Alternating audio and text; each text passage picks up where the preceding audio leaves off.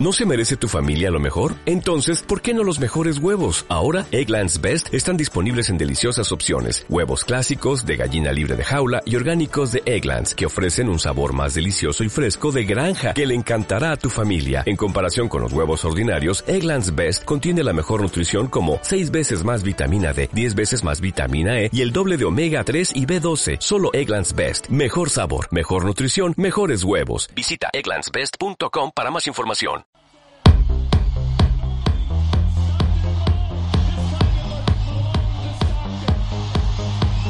Bienvenidos al club.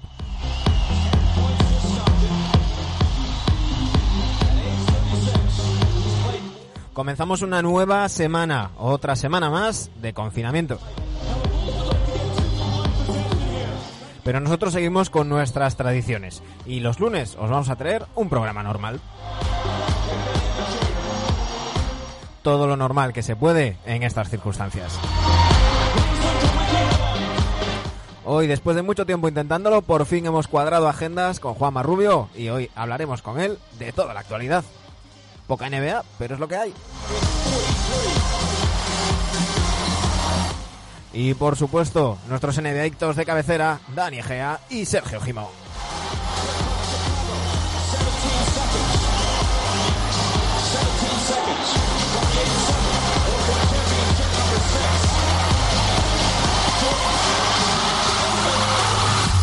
Aquí comienza el capítulo 231 de Nieve Adictos.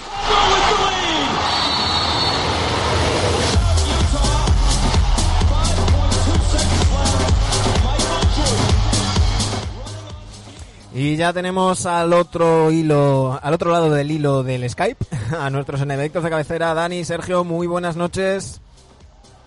Me estoy dando cuenta que sé que es lunes por nuestro programa, porque es el, es el normal. Claro. No sé, el de media hora de, de martes a viernes. Sí, sí, sí, es lo que nos Así marca así estoy, Manuel. es lo que nos marca el fin de semana no hay programa, entonces Sí, sabemos que es fin de semana. y en los lunes es cuando hay que preparar las secciones, ¿no, chicos? Correcto. Es eso. Dani, ¿qué tal? ¿Cómo ¿Qué estamos? tal? Muy buenas. Desde Tarragona, un fin de semana frenético, donde los haya. No, no, no has parado, ¿no? De aquí para allá. No, de Salou, Cambril, Barcelona, todo. Todo, por Google, Google Earth, claro. Hoy os decía que es un, un programa especial para nosotros porque eh, hay veces que no es que los invitados no quieran venir, sino que simplemente no cuadramos agenda. Ya sabéis que tenemos un horario restringido debido a nuestros, a nuestros trabajos y a veces cuadras, a veces no, y a veces hay invitados que, que parecen unicornios y se nos escapan y no hay manera de cuadrar por, por más que nos llevemos bien con ellos o debatamos ardientemente vía, vía Twitter. Hoy es uno de ellos. Hoy por fin tenemos con nosotros a Juanma Rubio. Juanma, muy buenas noches. ¿Qué tal? ¿Cómo estáis? Ha tenido que llegar una pandemia. Eso, de- eso del unicornio me ha gustado. ¿eh? Ha tenido que llegar una pandemia para que cuadremos. Digo que ha tenido que llegar una pandemia para que cuadremos. Ah, sí, habéis visto. Es la quinta plaga esto. Sí, sí, nada, un placer. Sí, la verdad es que yo por... Es verdad que el- las viejas cosas de la prensa escrita más que lo digital te, te atan mucho horarios y muchas Mm. veces no puedes cosas en, en horas que los demás podéis, los demás estamos en el periódico y esto al final... Claro. Pero mira, oye, sale así, pues un placer. Y ya habrá más días. Y nosotros encantados de, de tenerte. Eh, como todos los debutantes en, en NBA Adictos, te toca pasar por, por las manos de, de Dani Egea y pasar por un, por un pequeño test que, que hacemos a todos los que, los que llegáis. Así que, Dani, todo tuyo. Vamos. Antes, tranquilo, no, no te voy a dar ni, ni- no te voy a decir ni si es positivo o negativo, esos son otros tipos de test. Eh, La, pala- la palabra positiva ahora es muy, muy delicada. eh, sí, por eso, por eso. Mejor ser negativo. ¿Quién no conoce a Juan Rubio? ¿Quién no conoce que Juan es de los Lakers? La primera pregunta que siempre hacemos a nuestros nuevos invitados es de qué equipo son. Yo te pregunto si tienes algún otro equipo, aparte de Lakers. Tú eres de Lakers a chapa y del resto de los 29 no quieres saber nada. Nada, nada. Nada, no, no, no, no sí que tengo, sí que tengo afinidades por, por jugadores o entrenadores o forma de jugar, equipos que en un momento me apetece que ganen o les cojo cariño, o lo contrario.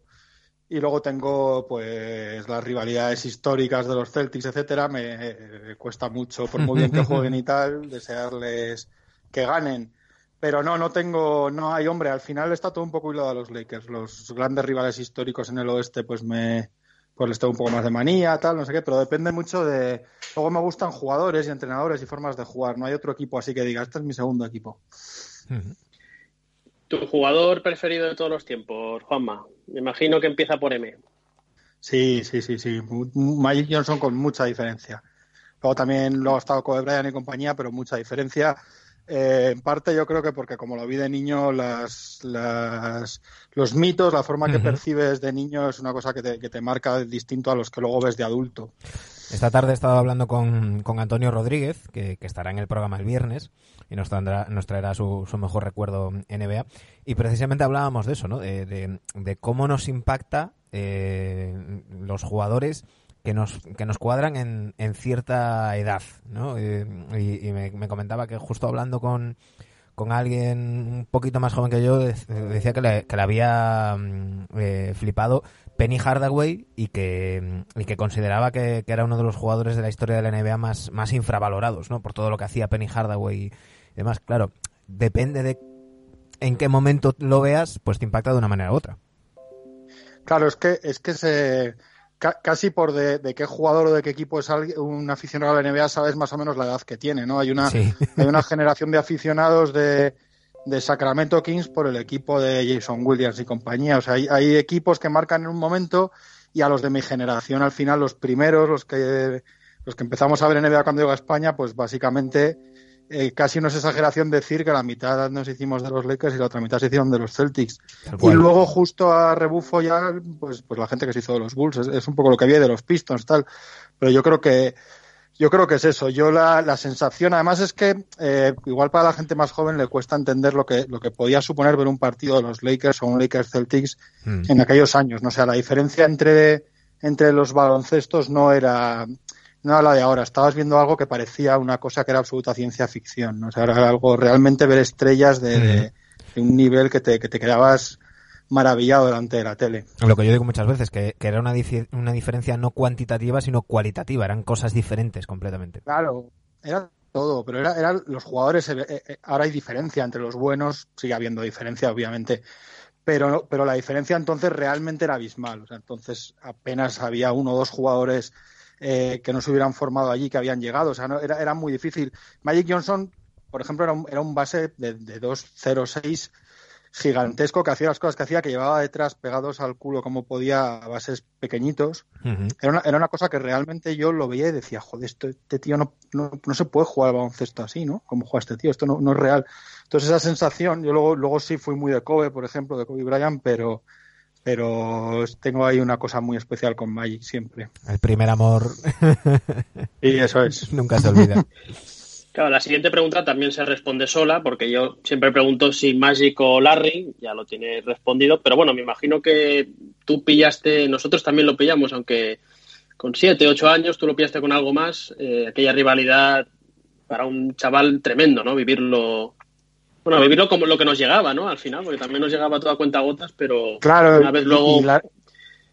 y, es verdad que lo que lo que realmente empezamos a ver nosotros bien ya es... Eh el último Magic y el ultimésimo sí. Larry River ya, ya de capa caída y el ascenso de, de, los Pistons y de, y de Michael Jordan y otro baloncesto. O sea, lo, las verdaderas batallas gordas del 84, el, el 87 tal, esas, esas, todavía justo no nos, nos hayamos cagado. Esas yo las he visto mucho después.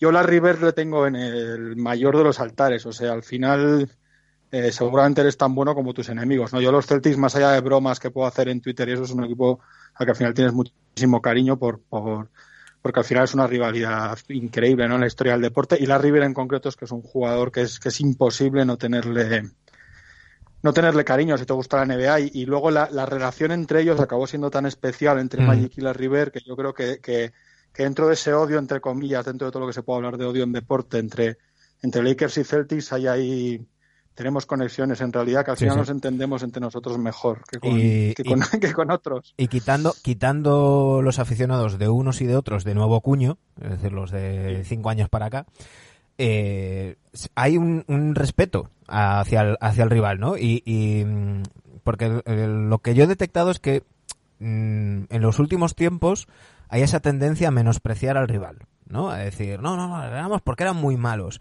Cuando en esa rivalidad Lakers-Celtics se decía, joder, les hemos ganado y es que son muy buenos, ¿no? Mm, no pasa nada en reconocer al revés. Eh, da más, da más mérito a, a los logros de uno. Sí. Yo, yo es que además es que tocas un tema que me pone muy, muy nervioso de la, del actual seguimiento al deporte y pasa mucho aquí con el a mí, a mí eso por ejemplo aquí pensaba me- que te ibas a poner más nervioso si sacábamos otro nombre. Ya llegará, ya llegará. Ya llegará. Sí, ya estoy, estoy, estoy preparado para esto. Ya, Pero no, pero es verdad, me, me- me ha separado mucho del fútbol y de los temas del Madrid y el Barça, por ejemplo, un poco esto, esto que decís, me, me revienta mucho que, que se menosprecie o se insulta a los rivales, se crea que, te- que has perdido por los árbitros, tal, no sé, que haya conspiraciones constantemente, no sé, chicos, si, si ganas, disfruta que has ganado, porque ahí tiene que haber alguien muy bueno al que ganas, o no tiene gracia, si pierdes, pues has perdido, pero si crees que hay conspiraciones, vete, no sé, no veas deporte, haz otra cosa.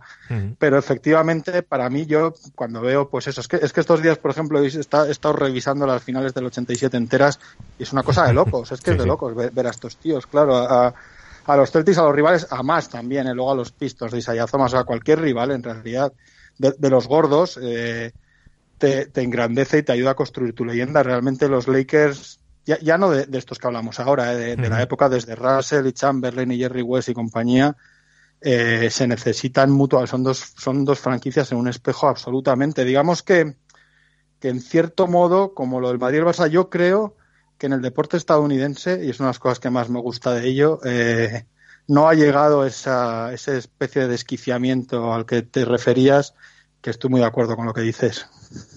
¿Tú crees que, por ejemplo, eh, bueno, aquí estábamos en medio del test y ya ha derivado todo en lo que ha derivado, ¿eh? pero, tú, por ejemplo, mm, yo creo que el último, la, eh, el la última temporada de Kobe Bryant, cuando Kobe va al Garden, eh, lo que se vive ahí recuerda a los años 80. Sí. Aplausos antes, aplausos después y durante el partido una pitada tremenda. Y eso es, no es falta de respeto, eso es tenerle mucho respeto a esos jugadores. Yo creo que es uno de esos eh, momentos en que nos recuerda a, a las- a los 80. Pongamos otro caso, hablaba Juanma de Barça Madrid. ¿Tú crees que si a Casillas hubiese retirado en el Camp Nou lo hubiesen aplaudido? O llámale Xavi en el Bernabéu, pues es que yo creo que están en otro nivel esta gente. Hablando de estos, de ciertas jugadores y grandes figuras, evidentemente. No creo que a Scalabrín le fuesen a, a aplaudir por ahí. Pero bueno, Claro, hombre. eh, Re- retoma el test, Dani, Hay retoma. jugadores que sí que, tra- que sí que trascienden. Efectivamente, una, una de, las, de las imágenes más bonitas de la rivalidad Magic Bears ya retirados en la despedida que le hacen en el Garden a, ver, a la River cuando sale sale Magic Johnson con el chándal de los Lakers Sí. y debajo lleva la camiseta de los Celtics. Y se- hay un momento que se desabrocha la chaqueta y se ve la camiseta de los Celtics y es una pasada ese momento ahí en, Sí, en con, con- el Garden con Larry a tirándole de la, de la chaqueta es, es una pasada, sí. Sí. Venga, acabamos el test. Eh, ahora la cosa, claro, esta pregunta. Eh, ¿Crees que veremos algún día un All-Star en Europa o fuera de Norteamérica? ¿Crees que veremos algún All-Star alguna vez ya? Dentro de dos años. No, la pregunta sobre todo venía por el tema de la internacionalización de la liga, ¿no? Si, si ese Ya. paso de, ya sabemos que franquicias Yo- fuera de Estados Unidos no lo van a ver, en México ya veremos, pero un e- gran evento como ese, ya no hablo de unas finales, ¿crees que lo, lo veríamos fuera de- del continente americano? Vale, yo, yo esto cuando en, yo el estar que, que he cubierto varios, es un tema que he hablado mucho con gente de la NBA y mi sensación es que está lejísimos. No, no, ellos eh, dosifican su producto, saben que ofrecen y no, y pierden demasiado eh, en el mercado suyo nativo si tienen que adaptarse a horarios tanto europeos como asiáticos. También os digo que si, que si lo hacen eh, fuera, y no me refiero a Canadá, que ya ha habido, obviamente, o a México, que les pillaría al lado, aunque no tengan franquicia. Si lo hacen es en Asia, si lo hacen sería en China, por lo menos hasta el verano pasado y el Cristo que hubo tal, pero ellos, el, el mercado es ese porque aunque aquí nos cuenten eh, historias y nos lo endulcen, ahora mismo somos el quinto plato de ellos. O sea, claro, Claro. ellos lo que les genera eh, el 1% de China no es una barbaridad comparado con aquí. O sea, son números tan grandes. Yo creo, pero, pero aún así creo que no. Yo creo que ellos hay ciertas ciertos hitos que, que para moverlos del mercado estadounidense ahora mismo no, no están cerca. Y, y, quizás, a ver si coincides conmigo, Juanma, tú que, que, lo, que lo ves más desde, desde dentro. Por, esto, por... Perdón, te, termino. Esto de verdad que es que está hablado, lo he hablado con gente de cierto, no, o sea, no con Adam Silver, pero con gente pero de, casi. cierto, pero de casi. cierto rango. O sea, no, esto no es solo opinión. Uh -huh. Esto yo es, realmente creo, creo que que es así a, a, un futuro corto y medio plazo uh -huh. incluso. Yo te, te, iba a preguntar si, si crees que a veces eh, el foco aquí, pues, pues valga la, la, expresión, lo desenfocamos, porque mm, quizás se hace mucha bola en, en, medios no especializados con cosas como el, el, el Madrid de, de, Florentino en la NBA y estas cosas. Eh, se, se publican muchos artículos que, que, están realmente separados de la realidad, ¿no? O sea, es lo que dices tú. Allí, allí, evidentemente, no van a dejar de cuidar el mercado europeo porque les interesa, porque, porque muchos jugadores eh, llegan de aquí y demás, pero de ahí a que haya una división europea, yo creo que, que media un abismo. Ah, eso es imposible. Hmm. Literalmente eso ahora mismo es imposible. Y, y la gente que cuando se ha publicado eso, yo pocas veces entro en ninguna guerra de desmentir a compañeros a otros medios porque hay cosas que todos acabamos haciendo mal alguna vez. O sea, no, no solo entrar ahí. Las pocas veces que he entrado ha sido cuando han salido informaciones de esto porque es imposible y el que las publica sabe que es imposible. O, sea, o, o no se ha informado lo más mínimo. Uh -huh. Ahora mismo todos, toda la inercia de la NBA es a lo contrario, a, lo, a, lo, a la antítesis de hacer una división europea. O sea, esto fue claro. un sueño de, de Stern que Silver ha apartado porque todo lo que la NBA investiga en, a nivel de ciencias, sueño, cambios horarios, viajes, va en contra de esto, no es operativo, a nivel de negocio, a nivel de pabellones, nada, es, ahora mismo es imposible. Es más probable que acabemos viendo un partido de la NBA con, con un aparato de realidad virtual sentados en primera fila del Staples en nuestra casa que, que haya una división europea. O sea, mientras nosotros aquí hay a veces nos, nos ponemos esas tonterías que tampoco sale mucho en realidad. Esto de vez en cuando, cada vez que hace la asamblea, Florentino lo deja caer ahí para para que la gente la aplauda y tal. Para ponerle cachondo eh, a lo madre. Sí, hombre, hay un toque ahí tal electoralista, digamos, por decirlo de alguna a manera, pero, pero sí, ellos están en otra cosa que es en eso, o sea, no, no, no de verdad que no están en eso, ¿eh? uh -huh. pero para nada, que no, no, no, no es, hay... no, es, existe la posibilidad. Solo hay, solo hay, solamente hay que ver los, los millones de habitantes que tiene China y los millones de habitantes que tiene la India, que son potenciales consumidores, espectadores y aficionados de NBA para que se acabe el, el debate. Antes tendrían que ir allí. Vamos, yo creo. No, y que si tú miras todo lo que ellos hablan de calendario, reducciones, viajes, todo, todo lo contrario a que una franquicia claro. tenga que irse de repente 15 días a jugar eh, a cuatro o cinco sitios de Europa. No es, no es factible por, uh -huh. por confección de plantillas, dinero, el volumen de negocio, que es, es que está, estás hablando de que cualquier equipo en Europa tendría que ser más fuerte económicamente casi que, que la mayoría de equipos de la Champions de fútbol, de baloncesto, que o sea, no es, es todo, es todo absolutamente ahora mismo de verdad es una, es una tontería, tal cual, no hay mucho más. Venga, y la última del test. Eh, Juanma, ¿quién te gustaría o te hubiese gustado hacer una entrevista en el mundo NBA? Cuando digo tuvieses, imagínate con una ouija ahí a Will Chamberlain preguntarle por sus salidas y cosas de esas. No, ¿a quién te, a quién te gustaría entrevistar? Muchas.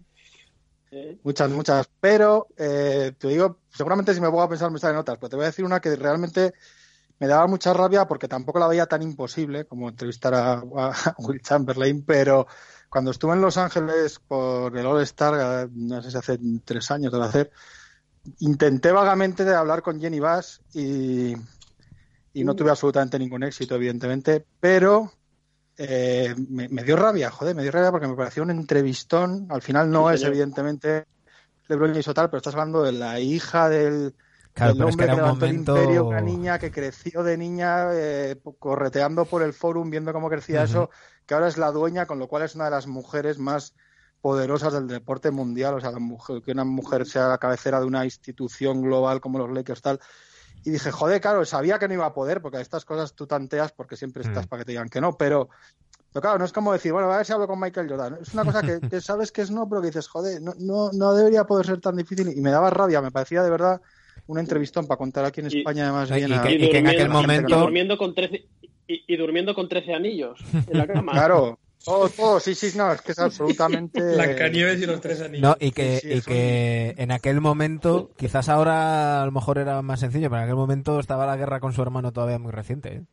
Claro, es que se fulmina a su, a su hermano con una sangre fría de, de Juego de Tronos. O sea, no, no, la tía. Mucho la tía tardó. un personajazo. Mucho tardó. Sí, sí, de- no, desde luego, desde luego. No, él, él- el padre siempre se decía que, que el padre sabía que la, que la que llevaba el tema suyo, o sea, la sangre suya, sí, el Mm. carácter era, era Jenny, era la hija, sí. Mm. Bass Jr. el- lo peor que le ha pasado a los Lakers en su historia. Para mi punto de vista. Pues sí, una de las peores cosas. Sí, sí. Dani. No, no, yo el test ya lo he acabado. Sí, no, pero me, Si me quieres, estabas diciendo por línea interna que tenías preguntas para Juanma. Ah, no, no, no, sí, hostia, yo, Hombre, yo, le- yo también le quiero preguntar. El tema, Dale, ¿eh? Sergio, vamos a mover el balón un poco, no vamos a hacer Mike Davis, venga. Nada, el tema es más, más que nada el tema del día, porque ya ha salido que Wojnarowski ya lo está, ya lo está considerando. Eh, ¿Es inevitable ya la cancelación de, de la temporada?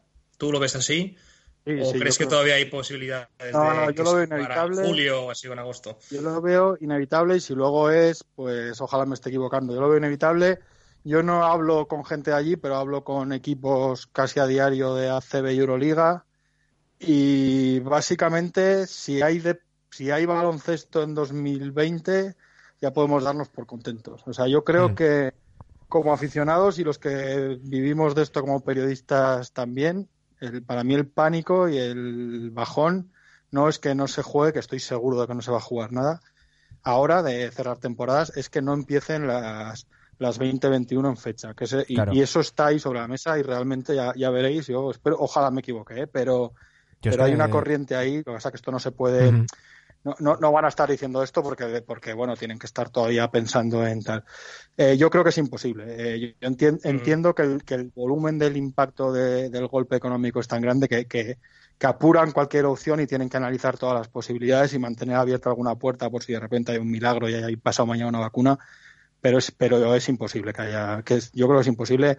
Esto último que hablaban de Las Vegas y la burbuja con los equipos dentro y tal, han dicho los epidemiólogos americanos que si están mal de la cabeza, que no hay por Hmm. dónde coger esto. O sea, no, no, no, no, yo no lo veo, no, no veo, no veo opción. Lo que está Y claro, vas a que... meter a los Bucks, a los Bucks y a los Lakers a jugar un partido sin público y que el que gane Claro, campeón, claro, porque claro. entonces es, porque entonces eh, eh, lo que decía Wojnarowski también decía una cosa que estaba bien, que es que no puedes tener un campeón con asterisco. O sea, si Ujú. haces algo tiene que ser evidentemente no normal, pero con un mínimo, mínimo de sensación de que has cerrado una temporada, ¿no? Si no, si no tiras una moneda al aire y el que el que salga campeón, pero eso no puede ser. Hay que tener en cuenta, Juanma, que, que, mm, hay también muchos intereses económicos. No pueden anunciarlo Bueno. ni ponerse ya en, en el modo más pesimista, porque muchos de los dueños de franquicias tienen empresas eh, que cotizan en bolsa. Eh, leíamos el otro día que el, mm, eh, creo que era el dueño de los Jazz, pues sus, sus empresas habían bajado muchísimo. Entonces, eh, ya sabéis que, que la bolsa y todas estas cosas para esto son muy sensibles. Eh, de hecho, hubo una reunión, eh, una teleconferencia de, de Trump con los, con los encargados, los comisionados de las diferentes ligas americanas. Y, y bueno, básicamente, mm, en la línea de Trump, vino a, don- a no decir nada, pero dejaron todas las puertas abiertas. Pero yo creo que hay que, como dice Juanma, estar pendientes de conseguir que tengamos partido de Navidad en 2020, que ya será todo, todo Hombre, sería muy buena señal, sería muy buena señal no solo por la NBA y el baloncesto, sino porque implicaría que esto ha tirado un poco para adelante.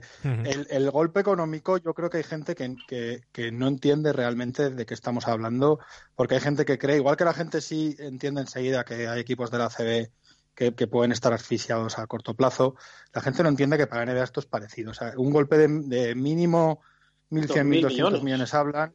Sí, hay gente, claro, en el momento que se sientan a negociar, eh, lo- ¿cuánto van a recortar? Hay gente que dice, hostia, si estos tíos están pidiendo que se bajen un 50% de salarios, pu- pueden acercarse más a 2.000 millones, lo que ellos están calculando, echando cuentas. Un golpe de 2.000 millones de dólares, ni seas la NBA ni seas nada, Ujú. sales, sales indemne. Claro. Y lo que decíais de los tiempos es que afectan incluso a nivel de negociación, o sea, los, eh, si la temporada está cancelada o no, se, se, se aplican resortes distintos, o sea, que incluso de cara a no ser agresivos en lo que tienes que negociar con los jugadores, ellos no pueden decir ahora nada, pero también por lo que os decía, que esto es muy básico, es porque pasado mañana sale una vacuna, que no va a ser el caso, Ujú. pero tú tienes que tener una, una tienes que tener, o sea, tienes que apurar hasta el día que realmente para Claro. cancelar siempre tienes tiempo, digamos. ¿no? Pero realmente yo que, que le digo a mucha gente, ojo, que nos reímos, que esto qué tal, ojo, no, yo no digo que no vaya a haber NBA o qué tal, pero que, que, que el golpe es duro, duro de, de, muy fuerte el que viene. Sí, yo, yo creo sí, que la vuelta a la normalidad no va a ser para nada que vamos, o sea, todos, todo el mundo salir y llenar estadios, o sea, es que es lo que dices tú, que no van a jugar sin público también. Yo, creo que y luego, hay una, y luego, hay una, realidad en la NBA, que es que, que es que la NBA ganará 8.000 millones al año y ahora mismo es una máquina de hacer dinero, está en el mejor momento económico, social, etcétera, de su historia, pero eso, en realidad los números salen de hacer una media de la que tiran los Lakers, los Knicks, los Warriors y cuatro. Mm. Pero hay 18 franquicias que en realidad no van muy bien y que, y que esto no lo van a pasar como los Lakers que sí que lo van a pasar, o los Warriors, o, los Knicks, o los Bulls, o, o, estos, o, este primer rango, digamos, y ese es el, ese es el problema. Y, ojo a las negociaciones de los agentes libres y demás, porque... Y el salary cap. ¿eh? Efectivamente, bajará el salary cap, bajarán los salarios que se ofrezcan a los jugadores, deben de estar dando palmas con las orejas o, cruzando los dedos eh, aquellos que, firmaron el verano pasado o el, anterior. Eh, Lebron, Lebron son 400.000. En el momento que se suspenda, Lebron pierde 400.000 dólares cada partido que no juega. 400.000 dólares, es verdad que es Lebron, pero que no se va a quedar sus hijos sin comer. Pero, pero sumas y, no son y no son 3 millones de dólares. Hablas de mucho. Los contratos firmados, extensiones firmadas que, van en función del CAP, las de Ben Simmons, Jamal Murray, todas las que empiezan el año que viene, ahí el impacto es gordísimo. Porque vas sobre, vas sobre caps que van a bajar. Entonces ahí vas acumulando en cinco años. Igual a estos tíos les, les metes 18 o 20 millones, que estamos en lo mismo. Que es verdad que dices, bueno, pues ciento, 120 o 150 tal. Bueno, sí, pero, pero para ellos no es lo mismo 130 que 150, aunque todos quisiéramos 130. eso es, complejo todo esto. Y que eso es simplemente lo que le pagan las franquicias. Luego están los contratos con las marcas deportivas, diferentes patrocinios que suelen ir ligados a rendimientos deportivos también, apariciones y, demás. O sea que el impacto Yo creo que hay un miedo y, lo que dices, hay, hay, otro, hay otro vértice en esa ecuación de, económica y yo creo que es a la que teme la NBA, que es la pieza que la NBA está temiendo que se mueva, que es la de las televisiones. Las televisiones gordas, en el momento que vean que esto no hay y, ya vayan a la NBA, le digan, oye, ¿qué pasa aquí? Hemos perdido no sé cuánto del más mande, no sé cuánto de tal. ¿Qué pasa? ¿2.700 millones? ¿Os pensáis que vamos a pagar los 2.700 millones que pagamos para, para esto? Y ahí es donde la NBA se tiembla porque por mucho que vaya por otros lados, al final esto todavía en 2020 se sostiene de los 2.700 millones de, de, Turner y, CBS y tal. Por cierto, estamos hablando de... dos, dos, cositas simplemente. Una, que, no quiero que se me, que se me escape. Eh, el legado de, Phil Jackson, aquella expresión sobre el anillo de los Spurs en el 99 del asterisco, que veintipico años después aún queda para que la gente hable de, de, un, de un campeón con o sin asterisco. Y, y, y, hablando de esto de las teles, ya el límite de la desesperación, eh, si, si, hemos asistido a, a, la retransmisión de, de, las partidas de 2K de jugadores jugando entre ellos, lo siguiente es que, es que va a haber un campeonato de, eh, jugando al burro, al burro tú. retransmitido por la ESPN. O sea, estamos... siguiente será un campeonato del parchís. Esto es como cuando Dani, Dani aquí presente se ve hasta los campeonatos de petanca de Bielorrusia. eh, Juanma, la primera división. Hay que tirar de no, y se lo verá, se lo verá seguro, ¿eh? No, esto no. Sí, pero es que verlo no significa no, no criticarlo. Esto son cosas distintas. Lo criticaremos, luego lo veremos. Nada, a mí me parece terrible. Hombre, yo, yo supongo yo cuando airean tan alegremente todas su... Ellos hacen su tormenta de ideas y todo lo airean. Yo creo que ellos, que eso es muy americano, tienen una filosofía de, de, ver qué pasa, ¿no? Que lo que le están es diciendo, vamos a ver qué dice la gente. O sea, no, eso no mm. sale por casualidad. Pero es verdad que son, son como demasiadas ideas y cosas que dices, bueno, chico, ya, ya, porque esto no se replica. No sé, pon, pon partidos antiguos con los jugadores. Mira, esto es una cosa que está más o menos chula, que es que LeBron y Wade y tíos de estos ven partidos suyos eh, importantes y los comentan. Pues igual prefiero juntar a cuatro tíos en un estudio y poner un partido antiguo. Pues hablábamos de de Magic y ver, juntarlos y ponerles a ver un partido comentado por ellos de esos. Chicos, que verles tirar tiros es, es da, mucha pena, ¿no? Da mucha cosa decir, joder, cómo estamos, ¿no? luego lo veremos, ¿eh? eso, es lo, peor. Algunos lo descargarán incluso. Eh, ya que estamos hablando de actualidad, y lo voy a enfocar un poquito a lo deportivo, si es que podemos hablar de cosas deportivas. Eh, suponiendo ya que se va a cancelar la temporada, eh, no te voy a preguntar cuál hubiese salido campeón, pero sí que entre Bucks, Lakers y Clippers te pregunto qué equipo es la, eh, ha perdido una oportunidad de oro de ganar el anillo. Porque el tren de llegar a unas finales no pasa todos los días y los Lakers están ahí, por ejemplo, como ejemplo. Y ya no te hablo de Bucks. ¿cuál de esos tres equipos tú crees que se puede eh, acordar de la mierda del virus para toda la vida? No, yo creo que los tres. Yo, yo no creo que es lo que decías tú, que ganar un anillo es una cosa tan tremenda. Eh, los tres, esto de un año a otro te cambia mucho. Hombre, a priori, por la edad de LeBron y, y, Claro. y- y el contrato de Davis, que en teoría sí, parece imposible, ¿no? Aunque sea gente libre que no sean los Lakers. Parece que ahí estaba la cosa, pero claro, los Bucks pueden mantener la estructura y tal, pero eran tan, estaban tan, tan embalados que dices, van a, van a Sí. encontrar un, un punto de forma tan óptimo como el de este año que parecía una cosa tal de locos. Los Clippers, pues igual, los Clippers ahora estaban con todos, o sea, estos tíos que dependen tanto, o sea, yo creo los tres, porque eran tres equipos muy tal, pero a mí, a mí me da la sensación, y yo me pasé todo el año, y no es porque sean los Lakers y sea el mío, pero me pasé todo el año pensando que tenían menos, que al final a siete partidos con los Clippers no les iba a dar y tal. Y al final, y viendo los fichajes desesperados y les funcionaban, que les podían funcionar y tal, y viendo cómo estaban jugando las últimas semanas, el partido con los Bucks, el partido de los Clippers, un poco el tono defensivo de todo el año, la, química del equipo, me parece que se estaba poniendo un poco de pinta de- de que era año muy bueno al final para los Lakers. Eh, Mejor de lo que parecía en, eh, antes de Navidad, por ejemplo. Pero es verdad, yo creo que bueno, que los Clippers seguirán los dos buenos. Eh, eh, yo creo que los Lakers por esa parte, pero es que es verdad que lo que os decía, que los que los Bucks tenían un punto tan tan tan tan óptimo que es difícil pillarlos. y no solamente eso, ser bueno que ser tan, que- tan bueno como estaban siendo. Sino que en la NBA actual eh, hay que recordar la presión que se hizo sobre, sobre Anthony Davis. Eh, ante Tocumpo es agente libre el verano del 21. Eh, ya este Bueno, año y- había quien apuntaba a que tenían que ganar o tal. Si hay temporada 2021, que esperemos que sí, la presión sobre los Bucks va a ser impresionante y eso es otro factor más a tener en cuenta a la hora de, jugar. Yo creo que, que en, en- esto que dice Dani, los más perjudicados son, son los Bucks precisamente por eso, ¿no? Porque al fin y al cabo, en Lakers, eh, LeBron, aunque tenga 30, 35, está en un estado de forma brutal y va a seguir jugando hasta los 40 o 42. Eh, Anthony Davis, mm, si ha hecho esos movimientos para quedarse, en los Clippers, tanto Kawhi como Paul George parece que, van a seguir. Quizás los que más peligro corran en ese sentido de, haber perdido eh, la oportunidad sean, sean los Bucks. Yo creo que hay un que hay un caso para los tres, o sea, que, se puede defender las tres tesis y las tres son, son ciertas. Eso es así, lo de los Lakers que hablábamos es así, o sea, era un punto tan tan fino ya el que estabas viendo de- del LeBron este de, de los partidos estos con los Clippers y tal, que, que, que realmente te daba para, para soñar ¿no? el funcionamiento colectivo. Ya es un equipo muy de playoffs.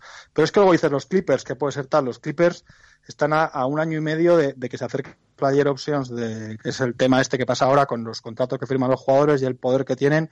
Las player options a la vez de Paul George y Kawhi, cualquier problema que pudiera haber, lesiones, que de repente salga, que este año lo ha habido, problemas de vestuario, se, se, se afila muchísimo con esto de que, de que puede reventar el proyecto. No es un equipo, eh, una franquicia maldita, sin ninguna base social, sin ningún empuje. O sea, ¿cómo pierden el año? El año de ellos era muy importante, les ha caído lo de Kobe Bryant, que con todo el respeto y sin frivolizar, o sea, entendiéndose lo que quiere decir, eh, para ellos eh, ha habido un, un, un resurgimiento Laker muy, muy fuerte, ¿no? Sí. Digamos, un- eh, entre que el equipo ha sido bueno, que LeBron, que Anthony Davis, que tal, que el, el, el influjo que tuvo todo de Kobe Bryant, etcétera, que el equipo iba primero del oeste, para los Clippers esto es malo. Esto era anillo, un año muy malo, porque era un año para ellos de dar una zancada en, en Los Ángeles que no han podido dar. Entonces, también hay un caso por ahí. El Lou Williams es un jugador muy, muy veterano eh, y es un jugador muy importante para ellos. Jarrell acaba contrato y es un jugador que en la segunda unidad es importante. O sea, van a tener el mismo, el mismo, o sea, los tres, pero es verdad, es verdad que, te, que, que el caso de los Bucks tiene, tiene un, tiene un toque ahí, sí, que, que es verdad que para ellos ha, ha sido jodido, tiene que ser jodido. Es que, es que desde el primer partido que, que se juegue mm, se va a hablar de Lakers y de Warriors. Cada vez que jueguen los Bucks se va a hablar de Lakers y de Warriors, aunque Antetokounmpo de- haya dicho toda su vida que, que, que no tiene de momento la más mínima intención de moverse de ahí. Pero, pero bueno. Sergio. Yo opino bastante, bueno, muy igual que, que, que Juanma, ¿eh? los Bucks es un equipo de inercia y eso, pienso que es el que más se va a resentir, eso es verdad. Yo que tengo una curiosidad, y es que quería preguntarle para un periodista deportivo cómo es el día a día en un mundo sin deporte ahora mismo. No, ¿Cómo, no- cómo lo hacéis? ¿Tenéis no que sacar vuestro no- trabajo? no te lo quiero ni contar. ¿Empezáis a hacer top de lo que sea, por lo que estoy viendo? Top ¿no? 10. Top, Top 10 10 de, aleros. vamos, ya, ya os quedarán Los aleros. No, mira, hay la, la web hay un Dani, Dani está buscando, menos. Dani está buscando que salte. No voy a saltar. Estoy, buscando, estoy siendo el concubino. No, mira, el, el- el- lo digital más o menos aguanta porque puedes hacer temas un poco atemporales, reportajeados, correcto. chorradas, rankings que sean una chorrada. A mí una cosa que me gusta cuando hago rankings, que sé que es una chorrada hacer rankings, pero en los rankings luego metes muchos datitos y muchas cosas que están bien, ahí vas, vas tirando. O sea, que se pueden hacer un poco tal, pero bueno, lo que sea, pero aguanta, aguanta. El verdadero infierno es el, el periódico de papel, que, se, que sigue saliendo todos los días y es muy duro Claro. porque vive mucho de la, de la actualidad y de la competición. No puedes, eh, en la web puedes hacer un tema eh, histórico, de repente yo sin ningún motivo os decía que estaba viendo las finales del 87, termino de verlas y digo, joder, pues me ha encantado, me voy a hacer un artículo, yo puedo hacerlo y el que le apetezca leerlo, que lo lea y ahí está. Yo no puedo meter eso en un periódico de papel, es otra filosofía. Es muy, muy Quizás- difícil. quizás, Aparte de Juanma- que tecnológicamente... Quizá, Juanma, el, el, el papel, o sea, el, eh, el digital permite hacer contenido más, entre comillas, de revista, y en cambio el periódico no, ¿no? No, no, en comillas, es así. Y luego tiene una parte tecnológicamente el reto es abrumador. ¿eh? O sea, hace, hace un mes a cualquiera nos hubieran dicho que íbamos a hacer un periódico de papel cada uno en nuestra casa y nos reíamos. O sea, eh, eh, no es como una, una web al final, es un editor, tal, subes cosas bajas, no, no es lo mismo. Hacer un periódico realmente es muy difícil. Eh, a nivel de contenidos, bueno, al final tienes cosas, eh, tienes, al final estamos pues con todos estos rumores de cancelaciones y tal y tienes mucha gente con la que hablar, pero es, es difícil sobre todo si no es un paréntesis. Quiero decir, nosotros un mes o dos podemos eh, organizarnos, pensar unos contenidos. Si realmente empieza a asomar el, el fantasma de que en septiembre, octubre no haya Euroliga, CB, NBA, tal, eh, vamos a ver qué pasa. Es, es difícil, sí, el día a día. Bueno, pues, eh, Juanma, mm, ha sido un auténtico placer, se nos ha pasado volando. Pues, eh, estábamos... Déjame echarle, déjame echarle la última rápida. Nada, de- nada de Lebron ahí, joder. te- Esto es, Oye, esto es para, que vuelva, para que vuelva otro día, ¿no? Claro. Otro día, claro. otro día Oye, solo, solo, solo Lebron. Monográfico, monográfico. Y solo con Manu. Solo con. Oye, Juanma, una cosa muy rápida. Eh, el año que viene, Sí. imagínate que vuelve NFL y vuelve NBA. Te dan a elegir el anillo de Baltimore Ravens o anillo de Lakers para empatar con Celtics. ¿Qué eliges? No, no, Lakers, Lakers. Yo todo, Joder, ahora más decepcionado. todo lo que no eh, lo otro también mucho eh, pero lo otro salvo mi hija muy pocas cosas y supongo que mi chica que está por aquí por casa no está escuchando salvo mi hija no hay nada y más allá no Ravens también yo con uno uno eh, chico uno tampoco estamos para elegir el que caiga lo celebramos Es verdad. Eso es verdad. Ay, no, no hemos entrado al, al barro de, de Lebron. Eh, hay que, hay que decir no que- decepcionéis a la audiencia. Hay que decir que eh, yo, yo intento guardar un perfil distinto. Yo aquí soy eh, presentador. El, el, el Manu Nacho, venía un enfurecido, más- el poco enfurecido se queda y- para Twitter. no, no, No, no. otro día otro día lo hablamos que además está mola o sea, al final mola eso además mola más así que en Twitter y tal Sí, sí, sí. No, cuando, cuando quieras, esta es, esta es tu casa. Además, estoy, estoy haciendo una encuesta sobre el, el jugador más sobrevalorado de la historia de, de la NBA. Eh, que eh, pregunté por Twitter y me dieron así varias respuestas. Mm, Ya te- an- antes de que te vayas, te voy a decir que me digas tú así uno.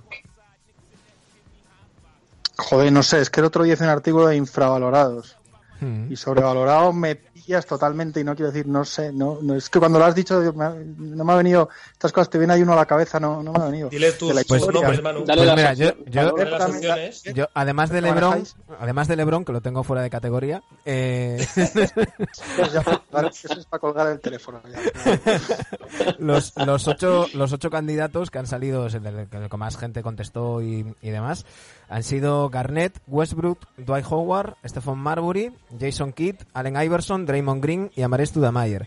Y pasan a la final, eh, eso fue en dos semifinales, pasan a la, a la final Westbrook, Howard, Iv- eh, Draymond Green y Amares Studamayer. Joder, no estoy nada de acuerdo en nada.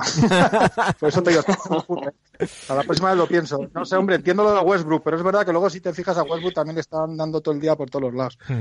Joder, los otros que parece que coges unas épocas, ¿no? Hostia, tíos como Dwight Howard, coño. Eh, el Dwight Howard de post-Lakers 2013, pero te vas a 2008-2009, no Claro. sé. No lo sé, pero joder, has dicho Jason Kidd, Jason Kidd cómo va a estar sobrevalorado.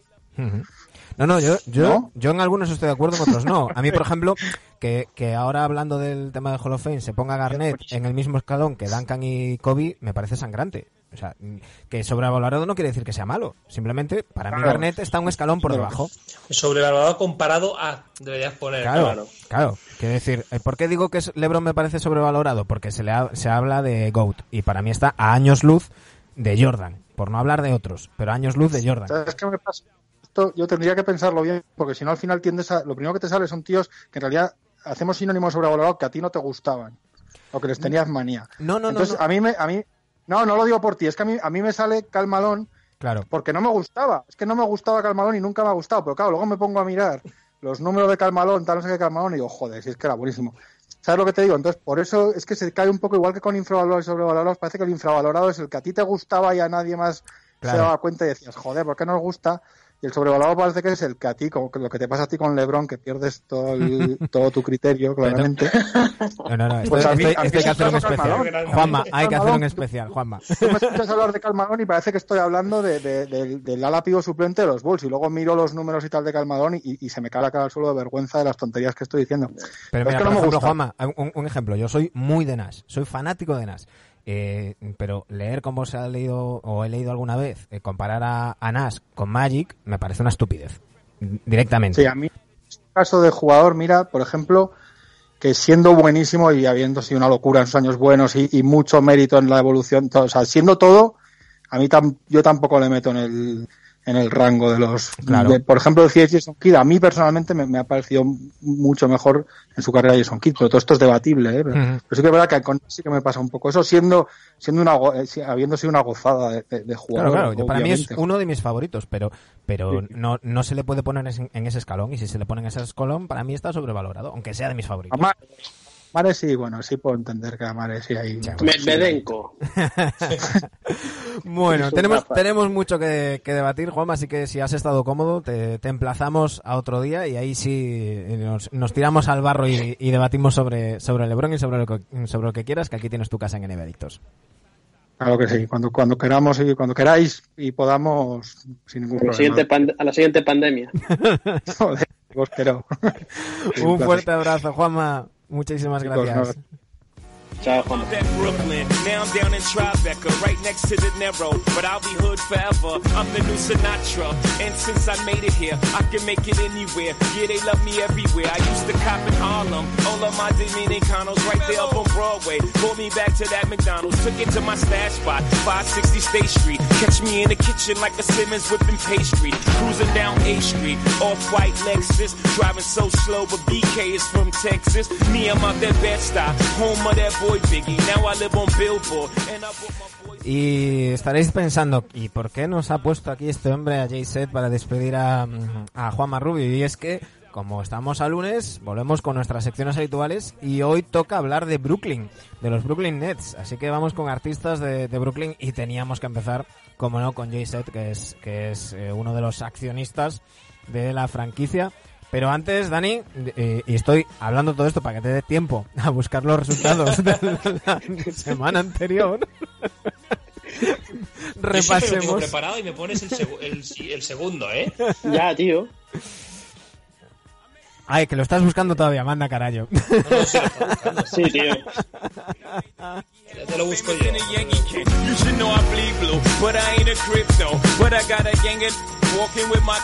Y es con que no lo tenga preparado, Dani Egea nos trae Lo tengo, el lo Fab tengo, yo, lo- Five. yo lo tengo, ¿eh? Lo digo, lo voy a Dale, decir. Sergio, Vamos a hacer dale. una co- Vamos a hacer Lo voy a decir diferente. Lo va a decir Jimón hoy. Dale, Innovando. Sergio. Evidentemente, sí, exacto. El base, tanto el base como el ala pivot no ha habido color. O sea, con un- más de un 96% John Stockton y Carmalón. Como escolta Pete Maravich con un 68%. Andrei Kirilenko en el, en el puesto más disputado con un 41%. El alero. Y el pivot Greg Ostertag con, con, con un 50%. Bueno, bien, bien. Rudy Gobert, ¿Qué perdón. dices? Rudy Gobert. Está- ha saltado. pero- ¿Me has querido saltar? Claro, yo estaba esperando que Pero saltara. sí que no estaban entre los, no estaban entre los finalistas. Bueno, pero la gente, la gente Sí. que entiende, como, como yo, pues lo puso después. y otro más. Y otro más. Bueno, pues vamos a hablar de los Nets después de esta gran presentación de Sergio. Eh, Los Brooklyn Nets. Después del telonero. que, más antiguos. El Five Five de Ah, Utah. subiendo- No lo he dicho, eh, no lo he dicho. Era de Utah por si la gente no. no... Por si No la gente no, caído, no, no no ubicaba, no ubicaba a Stockton y Malone. Ay. Oye, que los Nets no son, no, no se empezaron en Brooklyn, ¿eh? Empezaron no. en. ¿Dónde empezaron los Nets? Eh, Voy a uy. pillar aquí. ¿eh? Fua, yo iba a decir New- Jersey, pero. Voy a No, no, pillar. no, Empezaron esas- en Nueva York. sí. Los New York, ¿sí? los New York Nets en, en la ABA. Correcto. No, no, y en la, y en la liga también un año, ¿eh? En la liga Sí, sí, estuvieron un año y luego ya el año siguiente se mudan a New Jersey. ¿eh? Y desde 2000, bueno, en el 77 en New Jersey y al 2012 se van a Brooklyn. Grandes éxitos de los Nets, pues lo recordaréis todo, las dos finales de Jason Kidd ¿eh? en el 2002 y 2003. Por cierto, finales donde no está Vince Carter. ¿eh? Que hay mucha gente que se piensa que Carter jugó finales y no es así. Brooklyn Nets, venga, vamos allá. Puesto de base. Espera, espera, cuatro espera, Dani, espera, Dani, que tengo, tengo alguna canción. eh, es que, claro, artistas de Brooklyn hay la hostia. Ah. Entonces, tengo alguna especial que sé que a ti especialmente te, te va a gustar. A ver, es que, a ver qué opinas.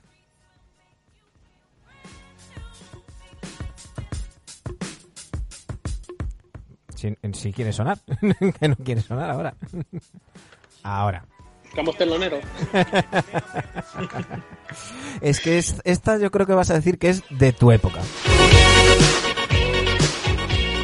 Hombre, ¿Sabes quién es? sí. Venga, dilo.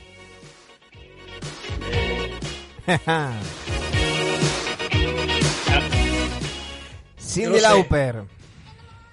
Cindy Lauper. En concreto, Girls. Just Wanna Have Fun. Venga, dale, dale. Yo te, yo te iré interrumpiendo No, para la música. La he bailado en muchos guateques. Hombre, El, el rollo. rollo. No, hombre. me estoy imaginando a Dani, a Dani bailando. ¿eh? Pero guate, De gilipollas. Los guateques se En acabaron en 40 los años dan 60. para ¿no? aprender muchas canciones, ¿eh?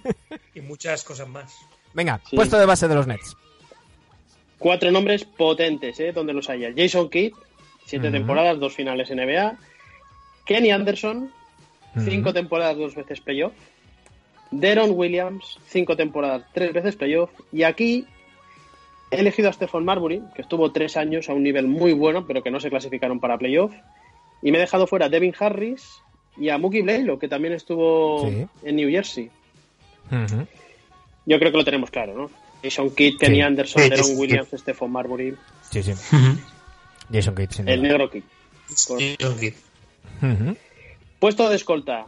Venga, por- va por Antonio, Drazen Petrovic, tres temporadas, dos veces playoff. Esto para la gente que dice que en la NBA Petrovic no hizo nada, pues bueno, eh, metió o estuvo en el equipo de unos Nets que se metieron en playoff con unas medias tremendas y apuntaba a un futuro tremendo Petrovic en la NBA, ¿vale? Eso va Eh, para Sí, al, al señor Brotons.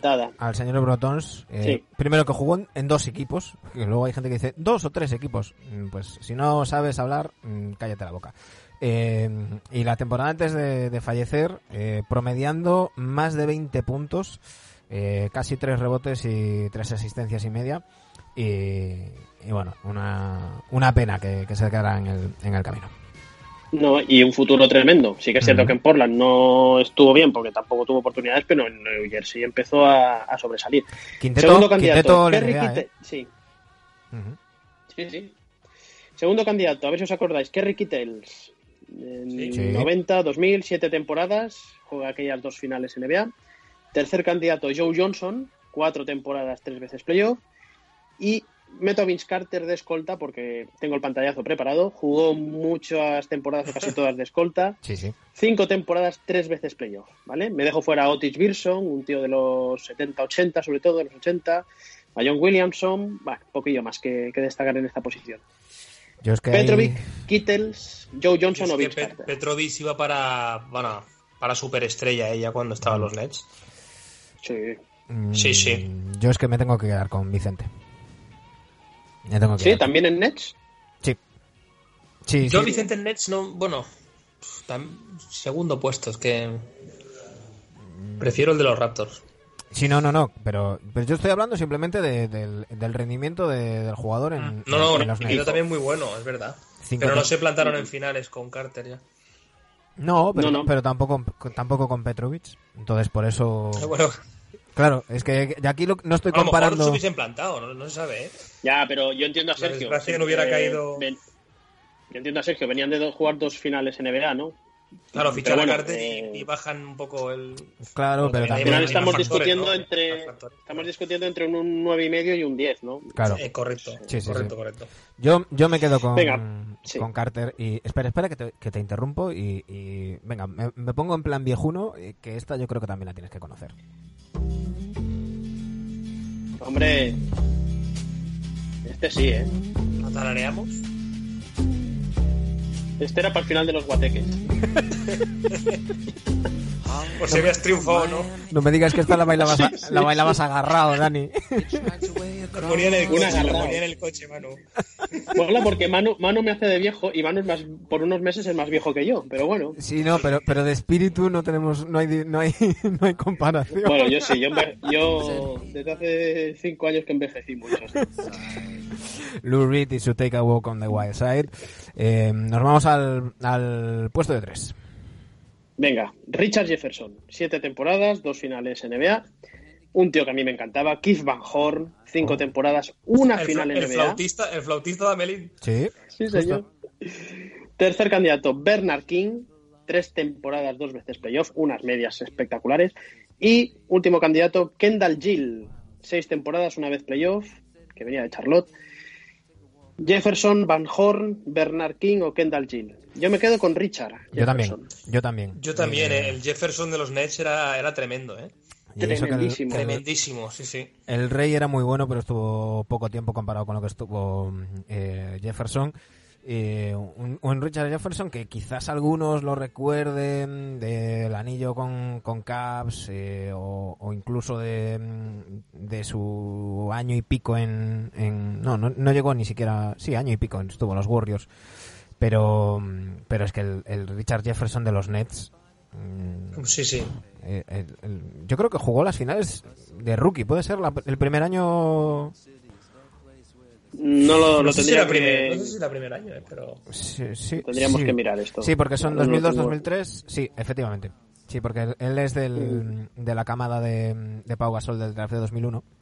Y efectivamente, 2001-2002 fue, fue su primera temporada. Con 21 añitos y el rendimiento que daba saliendo desde el banquillo era, era espectacular. Luego ya titular toda, toda su carrera en los, en los Nets. Eh, para mí, claramente, Richard Jefferson. Venga, ¿me interrumpes con algo más? Sí, venga, te, te interrumpo con, con algo más. Vamos a poner A algo algo que, que no sea tan, tan viejuno. Vamos con, con Grizzly Bear.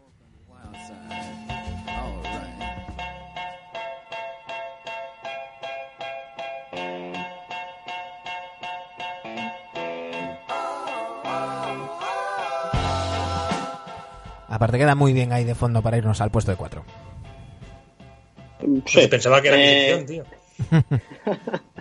Candidato 1, Buck Williams, en la década de los 80, 8 temporadas, 5 veces playoff.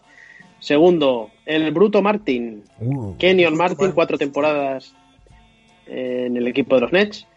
Tercer candidato, Derrick Coleman, 5 temporadas, 3 veces playoff. Y en el último, Jason Williams, pero Jason con Y, ¿vale? Hostia. Eh, que venía de Filadelfia, 7 temporadas, 2 veces playoff. Me dejo fuera a Orlando Bullrich Oye, Dani, y poco más. ¿Qué? ¿Al doctor J no lo vas a poner aquí? No. Va- Bueno, ya sé que no, lo has puesto, pero a lo mejor porque era de la ABA, ¿no? Es que no sé. Claro. claro, claro. claro, Vale, claro. vale. Vale, Él debuta en la NBA con Sixers, ¿no? Sí, sí. Sí, sí, no, No pero. juega con ningún otro más, creo. Como también le- yo lo había visto en mini imágenes con la camiseta de los Nets. Sí. Sí, pero era en Sí, el, sí. en No, la no, no, solo NBA. En la ABA. Ese 32 de los Nets era de, de la ABA. Eh, Sí. De hecho, tenemos hay una pista muy fácil para averiguar si unas imágenes son de la ABA o de la NBA. Si os fijáis en el balón, el balón. el tricolor es de la, de la ABA. Ujú. Venga, pues, Pues, ¿con quién os quedáis? eh, Buck Williams, Martin. Kenyon Martin, Bruto. Derrick Coleman. Bruto Martin, Sí. ¿eh? Sí, sí. Otro, Pues yo me voy a quedar otro, con Buck. otro crack, ¿eh? De las finales. Sí, sí. No, a mí, Yo me quedo con Buck Williams. a mí, mm, Martin además me gustaba mucho su defensa y, y la intensidad que le ponía a todo. Y, Ujú. y, por cierto, su hijo se ha declarado elegible para el draft 2020. Así que Ah, tenemos muy una, nueva Muy generación de, de brutos en la NBA. Aunque dicen, Brutito. no, dicen que, que su hijo tiene más calidad que, que él, que menos, Vaya. menos físico y menos defensa, pero, pero más tiro. Así que veremos. Eh, tatuaje seguro que le gana al padre de momento. De momento, de momento. y, y- y- eh, esta seguro que no la conoces, Dani. Estoy seguro que no la conoces.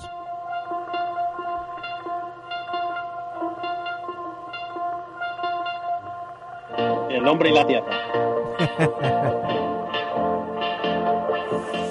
Una de, de mis bandas favoritas de los últimos años, que se llama Beirut, eh, y pese al nombre, son de, de Brooklyn, y esto es Gallipoli. Vamos con el puesto 5. Eh, venga, vamos para allá. Brook López, eh, nueve temporadas, dos veces playoff.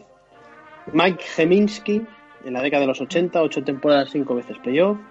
Darryl Dawkins, cinco temporadas, cinco veces playoff.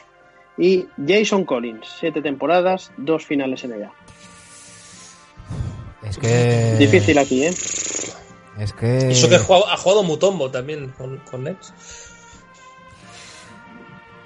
Yo, Yo- Brook López voy a decir. Christic también. López. Brook López, que le veo más asociado a New Jersey, no sé. A, a Nets, perdón, a Brooklyn. Claro, yo estaba- estoy, estoy mirando eh, aquí estadísticas, porque claro, es que a mí me tira mucho eh, el, el- el Gorilla Dawkins.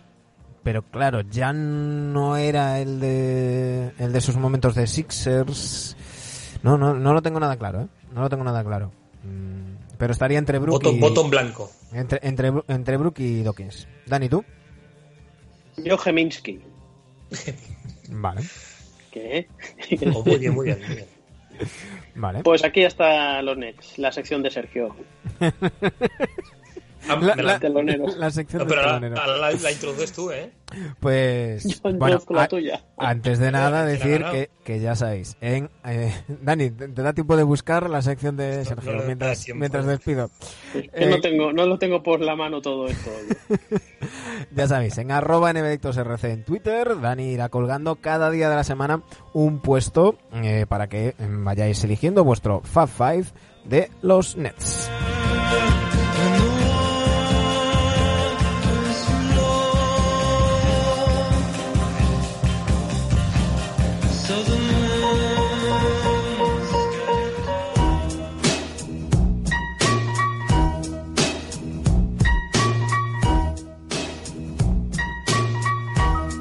Yo, yo, yo. Ahí viene Jimón. Uy, que se nos, se nos cuelga. Era, Esta, esta, esta es nueva, ¿eh? hizo remix ahí, hizo remix él solito. bueno, Sergio, vamos a, a repasar los resultados de la semana pasada. En esta sección Arrasan. que cada, Arrasan los JJ. que cada semana título de una manera distinta, Sí. buscando la franquicia del jugador perfecto. Siguiendo buscando. la madre que lo parió. quieras decir. Pues la semana pasada hubo un bastante arrase, un 71%. Los Boston Celtics, ¿eh? de los JJ y Kemba. Arrasaron a Phoenix, Utah y Cleveland, que lo votó un 0,6%. Esto te Creo que es el alcalde. Creo que lo ha votado el alcalde, ¿eh? Porque lo de Drummond, lo de Drummond se ha notado, ¿no? Se notó. Sí. Se ha notado ahí, en el 0,8% de votos. Bueno, bueno. Esto sí que está sobrevalorado. Me cago en la mar. Tenía que haber dicho ese jugador antes. Bueno, espérate, Bueno. que todavía quedan jugadores sobrevalorados por aquí. Bueno, yo, yo Chicos, quedan os 10 preguntaría quedan antes de 10 irnos. equipos. Vale. Tenéis que escoger cuatro, cuatro más. Hoy cuatro más. Pues como hoy es día de seis, Del el uno al 6. El 6. El 6. Sí. buen equipo. O sea, aquí los Portland Trail Blazers. Mm. Cuidado, eh. Un ataque de. Un tiro de McCollum. ¿De acuerdo? La defensa de Whiteside. Con rebotes y tapones a, por doquier. Y liderazgo y visión de juego de Damian Lillard. Que bien podía estar en ataque. En todo. Pero como siempre digo, puede estar en todo. Pero como solo tiene que salir en dos, pues, pues ahí lo ¿A tienes. Pau, ¿A Pau no lo pones? ¿Ah? ¿A uno de Pau no lo, a, Sí, a Pau Gasol no la lo pones, ¿no? La barba, de, la barba de Pau, si quieres poner. ¿Cómo se llaman los brothers? Eh, también tienen un nombre, ¿no? Lillard y McCollum. Ahora no, ahora no lo recuerdo. Mm. No, no tenían un ¿Ah, nombre también. Los Splice Brothers, Curry y Thompson. Lillard y McCollum creo que tenían un nombre también. Ahora lo busco. Ahora lo buscará. Ahora lo busco. Buen equipo, eh, buen equipo, buen equipo Portland, eh. Trash Brothers. ¿Cómo? Los Trash, Trash Los- Brothers, puede Los ser. Trash Brothers. Mm, no, no sé. No me suena, No, eh, pero bueno, si Dani lo dice. Sí, los Rain Brothers. Eh, los Rain Brothers. Bueno, Trash Rain. Sí, No lo habéis entendido muy bien. sí, no- no- no Venga, sé. digo yo el número, el 10. Venga. El 10, los Indiana Pacers. Aquí flojean un poquito, ¿eh? Porque mm, no sé a quién poner de ataque. He puesto a Jeremy Lamb porque es el de los más de los jugadores más ofensivos que tienen. Porque claro, a Sabonis lo tengo en defensa y liderazgo Oladipo. y visión de juego a Brondon. Oladipo. Pero no sé quién poner en ataque. O Ladipo, ¿no? Víctor. Es que creo que cuando hice esto Ladipo seguía lesionado. No, pero Pues bueno, ya- igual. ya, ya jugado. Partido. ponerlo porque, porque ha vuelto, ha vuelto ya bien, es verdad. Vale. Sí, Sobre sí, todo- tienes razón. sobre todo Oladipo, Sabonis y Brogdon. Sobre Pues- todo es para evitarte el ñiñi de esta semana de los tuiteros. Pues yo te voy a decir el, el eso 3. siempre está. Te voy a decir el 3 porque es el mínimo de semanas de confinamiento que nos quedan. Joder, tienes, tienes, tienes para todo, ¿eh? El, el número. pues el 3 son, el 3 ha caído en equipazo. Son los Clippers. Uh, Los Clippers Toma. con. Sí, liderazgo y visión de juego de Kawhi. Defensa de Paul George. Y en ataque podría poner a Paul George también, pero quiero poner a Lou Williams porque es que se merece estar aquí por el ataque que tiene y el dribbling. Es un ataque de Lou Williams con el cuerpo de Kawhi y la defensa de Paul George. Muy bien. Que bueno, esto, esto, esto es un equipo que a veces me pasa que cualquier jugador puede estar en cualquier posición, ¿eh? sí, Sí, sí. sí, sí. Pero yo lo veo así, yo tengo que poner a Lou Williams. Perfecto. Dani, te toca Y decir uno, queda uno. Sí, buscando a los Lakers desesperadamente. Pues el cuidado, porque te queda. Uy, uy, uy, casi.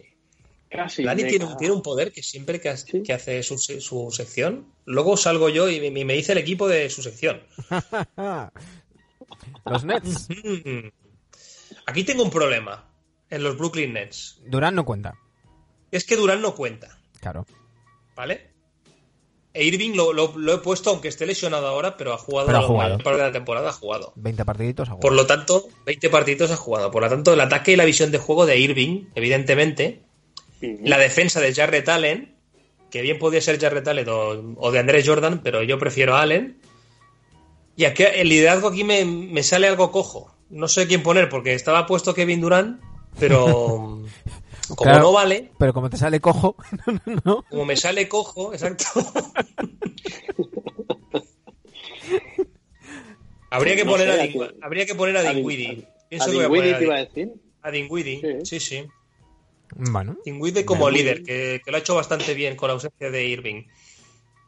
pues. Es que han bajado, bajan mucho los Nets, ¿eh? Los Nets, los Nets de, de, de enfermería son mucho mejores que los Nets de pista, ¿eh? Sí. estoy dando cuenta. Sí, sí. Bueno, bueno, o un asterisco, en teoría, ¿no? Porque luego hay que ver cómo, cómo rinden sobre la pista y los Nets han rendido mejor sin, sin Irving que con él. Y, y veremos a ver qué pasa, veremos quién se sienta en el banquillo. Muy, muy disputado, ¿eh? Muy disputado. Clippers, Blazers, Nets y Pacers, ¿eh?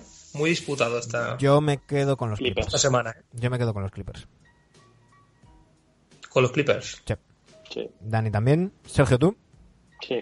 Dani también. Yo voy a decir Portland, porque creo que también puede estar ahí. Bueno, Yo- pues ya sabéis. La que para muchos éramos la mejor plantilla, pff, sin duda para mí. Claro. Pues ya sabéis, eh, arroba NBAdictosRC, mm, tenéis la, la encuesta donde podréis votar eh, con, con qué equipos quedaríais pues, buscando el jugador perfecto de la franquicia perfecta de Jimón. Y la madre que lo parió. Eh, y nos vamos a ir, volvemos mañana. tuit, y el tuit perfecto. Eh, ojo que esta semana viene calentita, calentita. Esta semana tenemos eh, unos invitados para repasar sus mejores recuerdos NBA. Que por cierto, no se los, pregun- no se lo preguntamos a, a Juanma.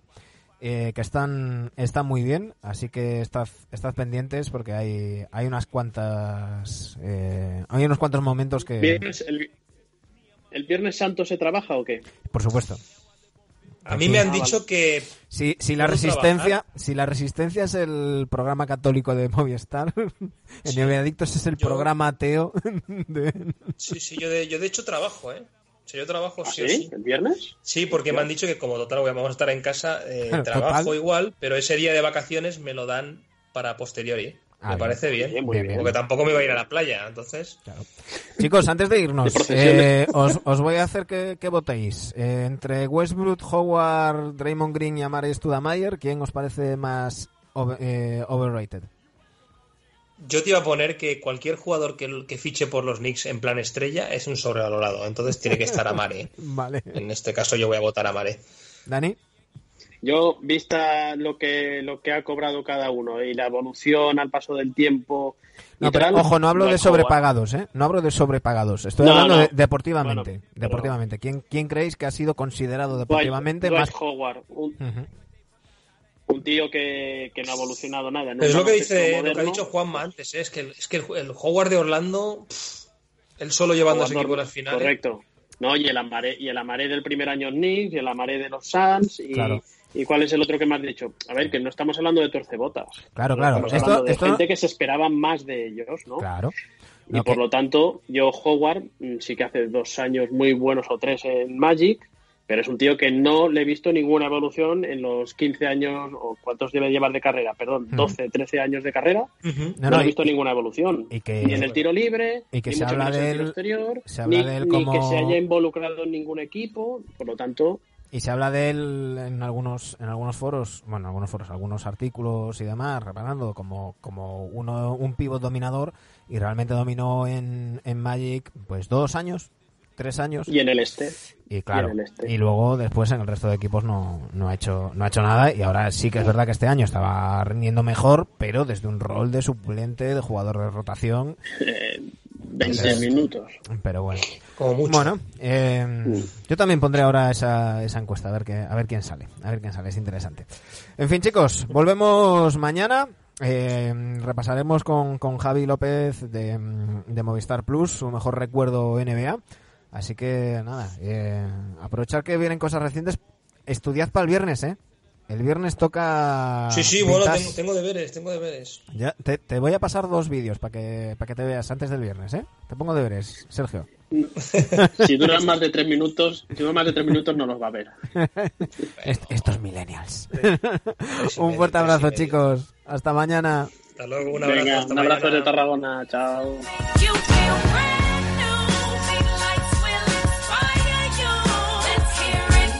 A todos los que nos escucháis, ya sea vía iVoox, Apple Podcast, Spotify o YouTube, muchísimas gracias por estar ahí. Esperemos que estéis todos bien, que sigáis en vuestra casa, que esto pase lo más rápido posible y podamos volver a la normalidad.